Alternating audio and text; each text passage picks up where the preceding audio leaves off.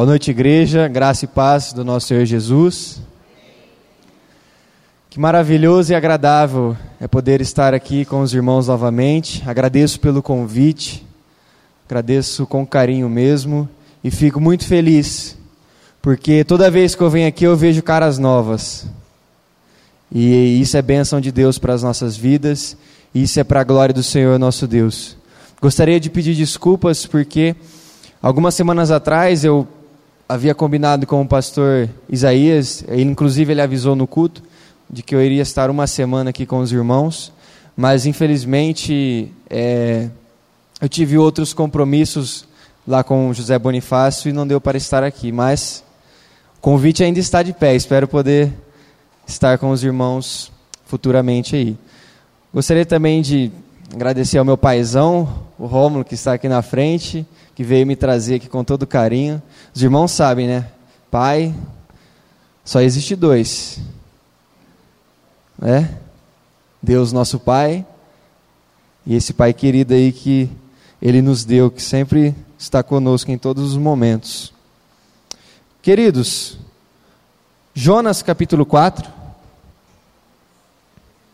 livro do profeta Jonas capítulo 4.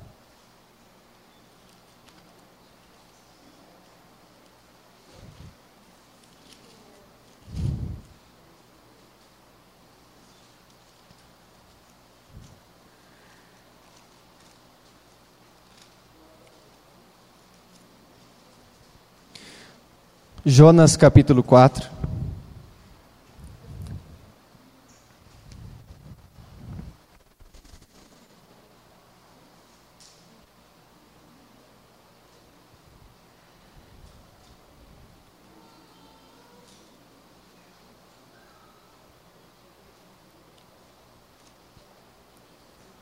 Livro do profeta Jonas, capítulo 4. Amém? Acompanhe comigo. Com isso, desgostou-se Jonas extremamente e ficou irado. E orou ao Senhor e disse: Ah, Senhor, não foi isso que eu disse, estando ainda na minha terra? Por isso me adiantei, fugindo para Tarsis, pois sabias que és Deus clemente e misericordioso, e tardio em irar-se e grande em benignidade, e que te arrependes do mal. Peço-te, pois, ó Senhor, tira minha vida, porque melhor me é morrer do que viver. E disse o Senhor: É razoável essa tua ira? Então Jonas saiu da cidade e assentou-se ao oriente da mesma, e ali fez uma enramada e repousou debaixo dela, à sombra, até ver o que aconteceria à cidade. Então fez o Senhor Deus nascer uma planta que subiu por cima de Jonas, para que fizesse sombra sobre a sua cabeça, a fim de o livrar do seu desconforto. Jonas, pois, se alegrou em extremo por causa da planta. Mas Deus, no dia seguinte, ao subir da alva, enviou um verme, o qual feriu a planta e esta se secou. Em nascendo o sol, Deus mandou um vento calmoso oriental. O sol bateu na cabeça de Jonas, de maneira que desfalecia, pelo que pediu para si a morte, dizendo: Melhor me é morrer do que viver. Então perguntou Deus a Jonas: É razoável essa tua ira por causa da planta? Ele respondeu: É razoável a minha ira até a morte. Tornou o Senhor: Tens compaixão da planta que te não custou trabalho, a qual não fizeste crescer, que numa noite nasceu e numa noite pereceu. E não hei de eu ter compaixão da grande cidade de Nínive, em que há mais de 120 mil pessoas que não sabem discernir entre a mão direita e a mão esquerda, e também muitos animais? Senhor Deus, obrigado, Pai, pela provisão da tua santa palavra. Obrigado porque é o teu Espírito Santo que fala aos nossos corações, Deus. E não por meros pensamentos e desvaneios humanos, Deus, mas pela unção do Senhor, Deus, que fala conosco, Pai. Que o Senhor esteja conduzindo esse momento e somente o Senhor. No nome de Jesus. Amém. Queridos irmãos, veio a palavra de Deus ao profeta Jonas. E Deus disse para ele: Jonas, vá até Nínive e prega a palavra para aquelas pessoas. E aí o que, que Jonas faz? Uma história muito conhecida, né? Ele pega o caminho oposto. Que profeta estranho. Ele vai e pega o caminho para Tarsis. Vamos supor que Nínive fica à minha frente e Tarsis fica às minhas costas. E ao invés dele comprar a passagem pra, de navio para ir para Nínive, ele vira ao contrário e vai em direção a Tarsis. E aí no meio do caminho os irmãos conhecem a história, uma grande tempestade, na qual, por incrível que pareça, Jonas dorme profundamente. Já é difícil dormir numa tempestade na nossa cama quentinha e confortável. Imagina num barco de madeira balançando com vento e trovões e raios e um mar e ondas agitadas. E então, obviamente que enquanto Jonas está descansando, dormindo todo alegre, porque ele estava fugindo do compromisso dele com Deus, os marinheiros todos desesperados, que eles pensaram: agora chegou nossa hora, nós vamos morrer, não há mais o que fazer. Essa tempestade é muito forte, nosso barco não vai aguentar. E aí eles fazem uma coisa de costume dos pagãos, eles vão lá e tiram a sorte. E adivinha, a sorte cai sobre quem? Jonas. E Jonas lá, eles chegam para Jonas, eles olham Jonas dormindo, eles falam, só pode ser ele. Porque como que ele consegue estar tá dormindo nessa tempestade? Ele sabe o que está acontecendo. E é interessante, queridos, que nesse momento, Jonas meio que fala assim para eles: foi eu mesmo, é porque eu estou indo contra o caminho do Senhor, o Deus do mar e o Deus da terra. E aí, meio pavorosos ainda, aqueles homens falam: bom, se nós jogarmos ele no mar, as coisas é capaz de piorar, porque se isso tudo está acontecendo por causa de Jonas, se a gente for jogar ele no mar, a coisa vai piorar. Aí é capaz de tudo ficar pior do que já está. Então vamos tentar remar mais um pouco. E eles continuam remando, e continuam remando. E de tal forma, queridos, foi a presença de Deus nesse momento, que os marinheiros se converteram e ofereceram sacrifícios a Deus. Enquanto o nosso profeta continuava lá, preferindo a morte do que cumprir o plano de Deus. E aí então os irmãos conhecem a história, os marinheiros pegam e jogam Jonas no mar, e ele vai caindo e vai caindo, de tal forma que ele chega na, nas areias, não sei como dizer isso, mas de tal forma que ele chega no mais profundo mar, diz a palavra do Senhor, então vem o peixe e o engole. E lá ele passa três dias e três noites no ventre do peixe. Ele ora a Deus, e depois que ele termina a sua oração, este tal peixe o vomita em terra. E aí Deus manda novamente Jonas pregar. Pela segunda vez ele fala: Jonas, vá e pregue para Nínive. E então os ninivitas, no capítulo 3, se arrependem e recebem o perdão de Deus. E então Jonas, no capítulo em que nós lemos, capítulo 4, diz que ele ora extremamente irado para Deus. E aí ele recebe uma resposta de Deus. Queridos, que homem indeciso, não? Sabe aquelas histórias da, de quadrinhos, da comics, em que você sabe o final, mas parece que cada episódio você se surpreende com uma coisa inesperada que está acontecendo. Parece mais ou menos a história de Jonas. Quando você acha que as coisas vão dar certo, ele vai lá e pisa na bola. E só foi preciso quatro capítulos para contar sobre isso. Só foi preciso quatro capítulos, a palavra de Deus nos contar essa história cabeluda que se foi se desenrolando Será que era realmente necessário Jonas ter passado por tudo isso? Já que Deus mandou, vamos, vamos em frente. É a ordem do Senhor Deus. Deus mandou Jonas pregar para Nínive. Ele, como profeta, tinha por obrigação e por função pregar a palavra exatamente como Deus tinha falado para ele. Mas, queridos, Jonas tinha dois problemas. O primeiro problema dele é que ele tinha um enorme preconceito com aquele povo. E um preconceito, por quê? Como a origem de todos os preconceitos, o egoísmo. Jonas sabia que se Deus falasse, Jonas sabia que se ele fosse e pregasse a palavra do Senhor Deus, aquele povo ia se converter. Como ele mesmo disse, o Senhor é um Deus de misericórdia, o Senhor é o Deus que se arrepende do mal. E tem uma ilustração muito interessante, que eu acho que é até uma história verídica, em que uma senhora,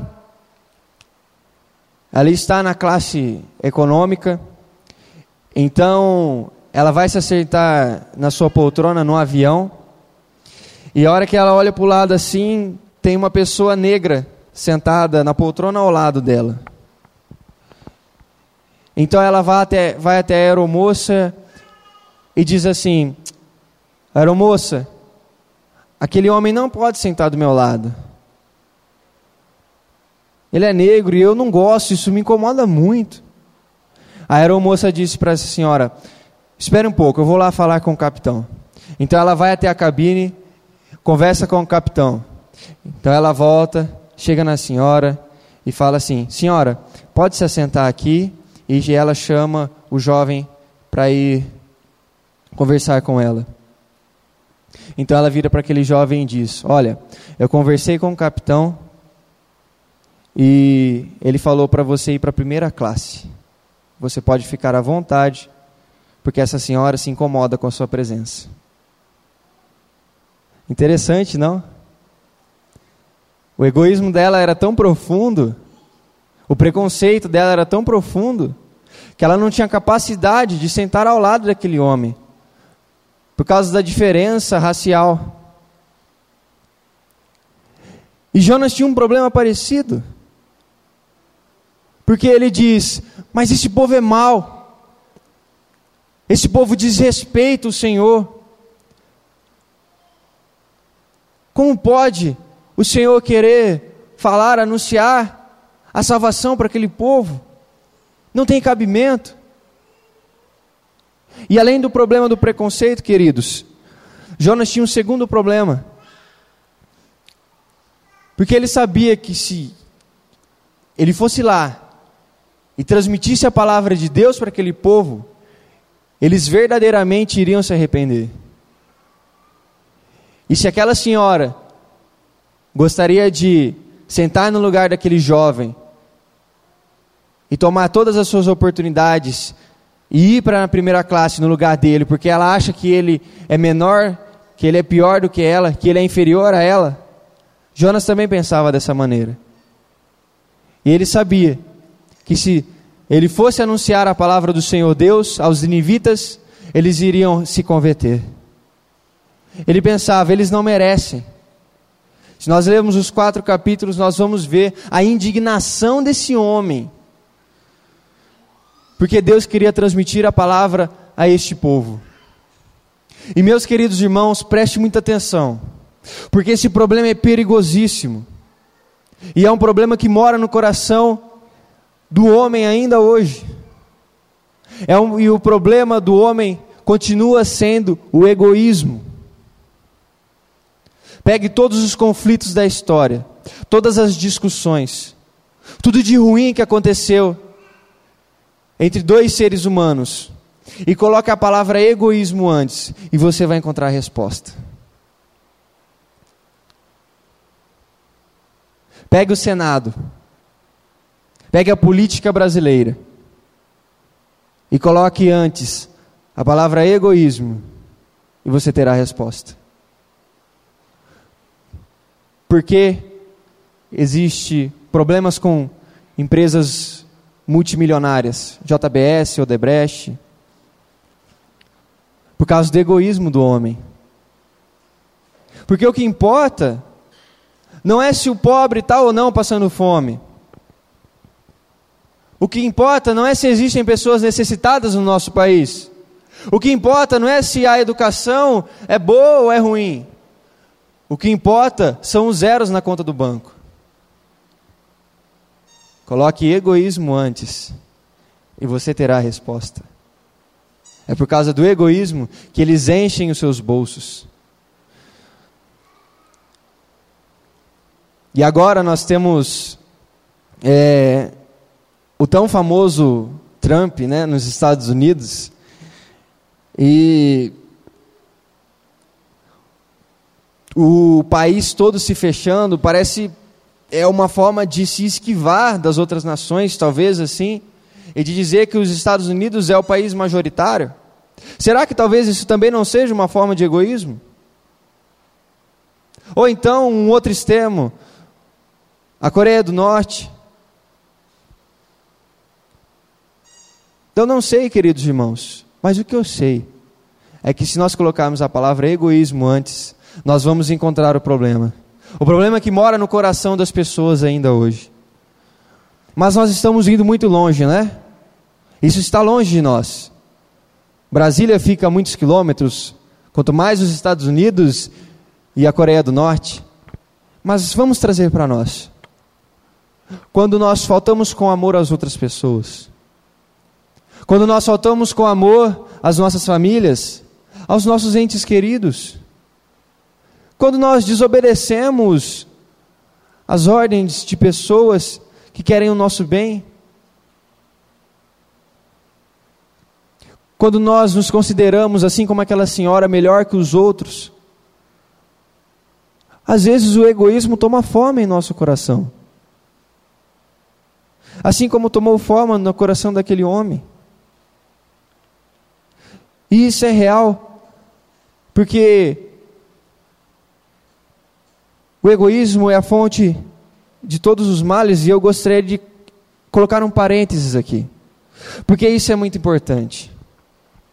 Assim como nós sabemos que o homem pecou, Gênesis capítulo 3, e possa ter certeza que a origem do pecado do homem é o egoísmo. Porque o que Adão mais queria não era um conhecimento. Adão queria ser igual a Deus. Adão, melhor dizendo, ele queria conhecer o bem e o mal, um conhecimento que estava muito além dele. Porque ele foi egoísta, porque ele quis ser igual a Deus, diz a palavra do Senhor. E desde aí, nós temos a origem de todos os males, de todos os pecados. Por isso que é importante tratarmos do egoísmo do coração do homem. Certo menino que tinha uma mãe com o rosto todo desfigurado. E ele tinha muita vergonha de sua mãe. Porque desde criança ele sempre sofreu preconceito, porque desde criança ele não tinha, ele não conseguiu olhar para o rosto da sua mãe. Porque era um rosto todo queimado, todo desfigurado. E conforme ele vai crescendo, ele sai de casa, e de forma a ter tanto vergonha da sua, da sua mãe, que ele nunca mais volta a visitá-la. A não ser quando ainda jovem, sua mãe veio a falecer. E no seu funeral, cabeça baixa, muito triste, um homem bem-sucedido, pensando: nossa, talvez eu pudesse ter visitado minha mãe durante esse tempo. Mas aí ele se, lembra das suas cenas de criança e ele fala: não, mas eu não poderia, o que, que as pessoas iriam pensar de mim? É então que um grupo de amigas antigas da sua mãe chega até nele e pergunta: Jovem, por que, que você não foi visitar a sua mãe?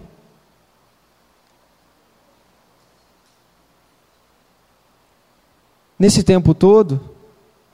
Por que, que você resistiu em ir ter com ela, em conversar com ela, em amá-la? Aí ele responde: Porque eu tinha muito vergonha dela. Eu não conseguia olhar para o seu rosto. Aí essa amiga muito antiga da sua mãe vira para ele e diz: Mas como pode? Como pode você pensar dessa maneira egoísta? Você sabe o motivo por ela ter todo o rosto desfigurado? Ele diz: Não, ela nunca contou para mim, ela sempre escondeu isso de mim. Eu não tive oportunidade também de perguntar para ela, porque muito cedo eu saí de casa. Ela disse: Você está muito enganado. Porque você é o motivo dela ter o rosto todo desfigurado, dela ter o rosto todo queimado. Porque quando você ainda era bebê, o incêndio no prédio alastrou o apartamento todo. E a única coisa que ela pôde salvar, e a única coisa que ela se preocupou em salvar, foi o seu filho. A única coisa que ela se preocupou em salvar foi você. E por conta disso, passando pelo meio do fogo, ela teve seu rosto todo desfigurado.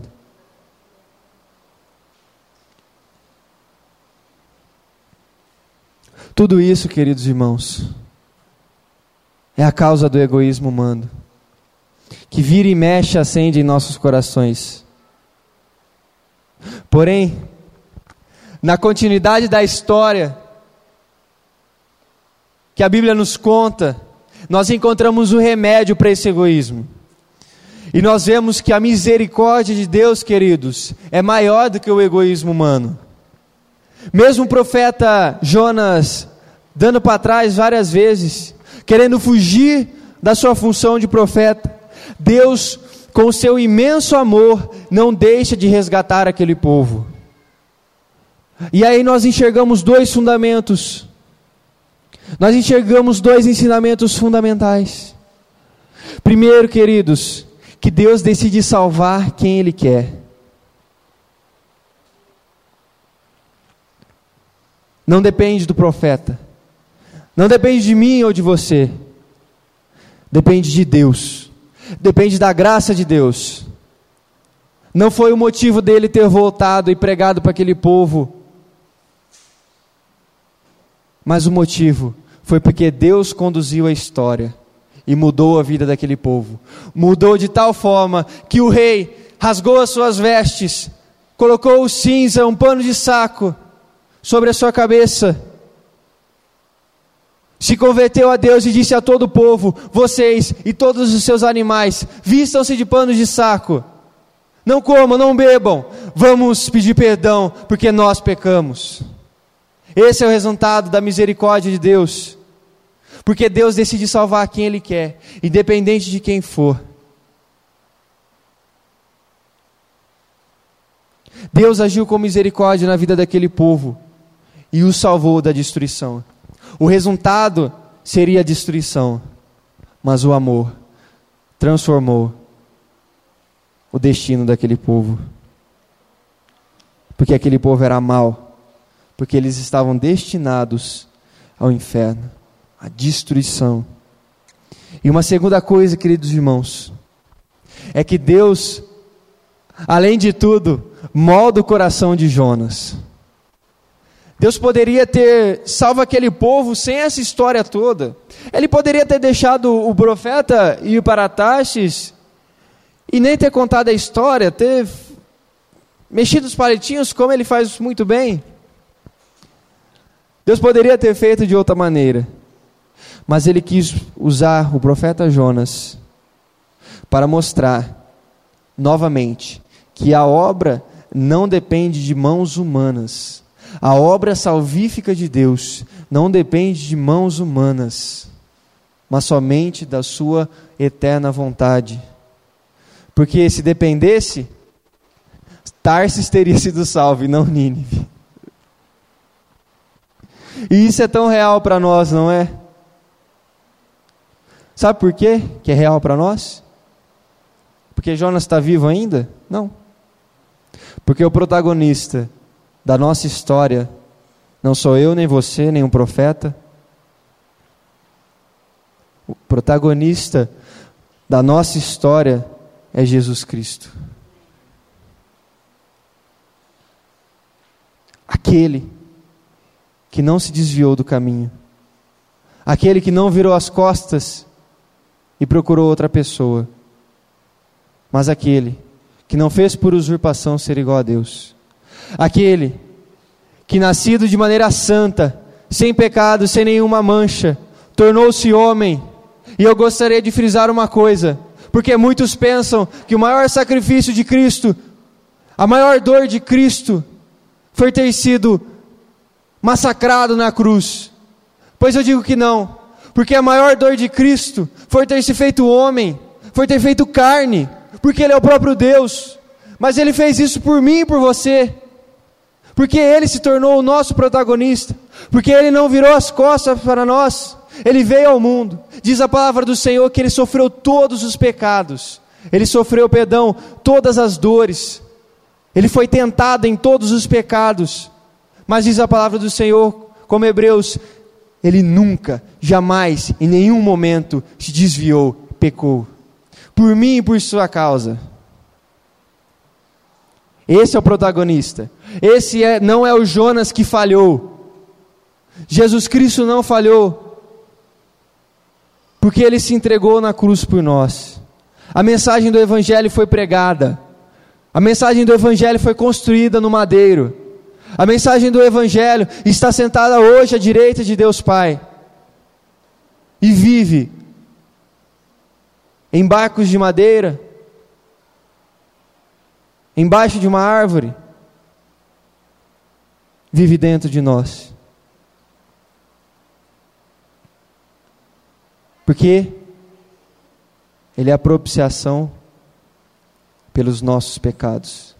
Não só os nossos pecados, mas do mundo inteiro. Não podemos imaginar a profundidade do seu amor, porque é insondável. Mas a Ele seja glória eternamente. Porque Jesus é o profeta que não falhou e que cumpriu o seu propósito na cruz para nos salvar. E eu volto na ilustração da mãe manchada. A mãe que tinha o rosto desfigurado.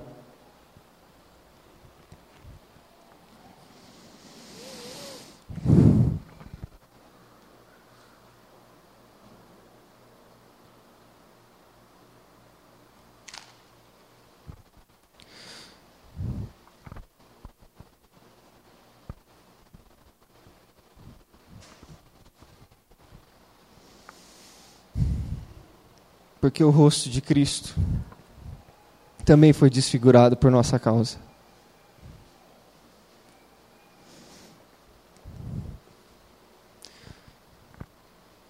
Porque o rosto de Cristo também foi quebrado, esbofeteado por nossa causa. Porque Ele sofreu todas as nossas dores e se sacrificou por nós.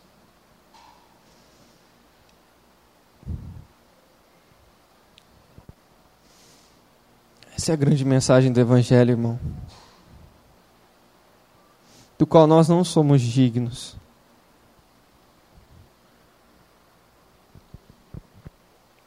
Da mesma forma que Deus teve misericórdia daquele povo, da mesma forma que Deus alcançou aquele povo e mudou o coração de Jonas, Ele fez isso por nós. E eu gosto muito de trazer exemplos e eu fiquei pensando em algum, mas quando eu vi que essa igreja ia se enchendo aos poucos, eu comecei a pensar que nós somos o maior exemplo. Porque nós estamos todos aqui unidos por um único motivo: glorificar a Cristo que nos salvou. Eu pude ver, queridos, que nós somos o maior exemplo da compaixão de Deus pelos seus filhos, assim como teve pelo aquele povo. Nós somos o resultado. E só para não ficar para terminarmos e não ficar sem ilustração. Eu gosto muito de um, uma história do missionário e pastor Ronaldo Lidório, em que ele, em uma de suas missões na Amazônia, ele vai até um uma grupo, um povo indígena que estava afastado, impossível de chegar a pé, somente de avião e, e pelo rio. Um grupo de um povo indígena que ainda não via falar do evangelho, ainda não tinha ouvido falar das boas novas de Jesus Cristo. E diz ele que foi até esse povo, primeiro para conhecer a língua e depois para transmitir a palavra de Deus para eles. E aí ele chega lá, já com um intérprete, e pergunta para aquele povo: Olha, eu vim falar de Jesus Cristo para vocês. Aí eles viram para Ronaldo Lidori e dizem: Ah, nós conhecemos Jesus Cristo. Aí ele fala: Mas como assim vocês conhecem Jesus Cristo? Ele ficou assustado, diz ele no seu testemunho. Porque, como pode? Imagina um povo afastado totalmente afastado, impossível chegar a pé, por carro, somente por avião. E aí ele fala: Mas como? Ninguém chegou aqui ainda com o Evangelho? Como pode? E aí ele pergunta: Mas de onde vocês ouviram? Quem lhes falou? Ele, eles respondem para o Ronaldo: Olha, ali na beira do rio tem uma cabana. Vai lá e você vai encontrar a resposta. Aí ele se dirige até essa cabana, bate na porta, e quem lhe atende é um senhor, um idoso já por volta dos seus 70 anos de idade. E ele diz: Entre, entre, por favor. E aí ele, o Ronaldo Lidório pergunta para ele: É você quem pregou para esse povo? Ele diz: Sim, sou eu. Aí ele me conta essa história, mas como pode? Ele responde e fala: Um dia eu estava num culto na minha igreja, onde era uma reunião, uma conferência, e o pastor disse: Você que sente no coração de fazer missões, de ir para o campo, de anunciar a palavra de Deus, nós vamos orar agora. E se você sentir no coração, vá e leve, vai, faça a missão, vai, faça aquilo que Deus está te mandando. Então ele disse que ele fica incomodado com isso, ele ora e Deus manda ele ir evangelizar algum povo. Aí ele vai e procura o povo que não tinha sido evangelizado ainda. E aí ele descobre que esse, esses povos indígenas ali, que estavam naquele, naquela parte da Amazônia, ainda não havia escutado da palavra de Deus. Então ele se dirige até esse povo e passa lá 20 anos, se eu não me engano, muitos anos, aprendendo, convivendo, traduzindo e pregando a palavra do Senhor. Que maravilhoso, queridos irmãos, porque sabe o que é o contrário do egoísmo humano?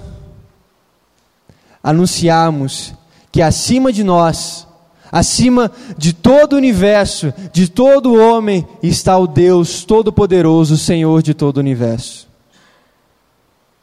E que essa também seja a missão do nosso coração. Que assim como Cristo nos visitou, nós possamos levar o Evangelho até as outras pessoas. Assim como Cristo nos amou, que nós possamos amar as outras pessoas que nós não sejamos teimosos e egoístas, mas pessoas que liberam perdão, pessoas que amam, pessoas que se alegram com os que se alegram e choram com os que choram, pessoas que fazem diferença, cristãos, discípulos de Cristo, que levam o Evangelho à frente, assim como esse Senhor levou. Essa é a nossa missão. Que esse seja o nosso ofício, que esse que essa seja a nossa função como discípulos de Cristo, como profetas dessa geração, que anunciam e vivem a palavra de Deus. Que Deus nos abençoe, queridos, que Deus nos guarde e sempre transmita a nós as suas verdades, para que nós também possamos transmiti-las.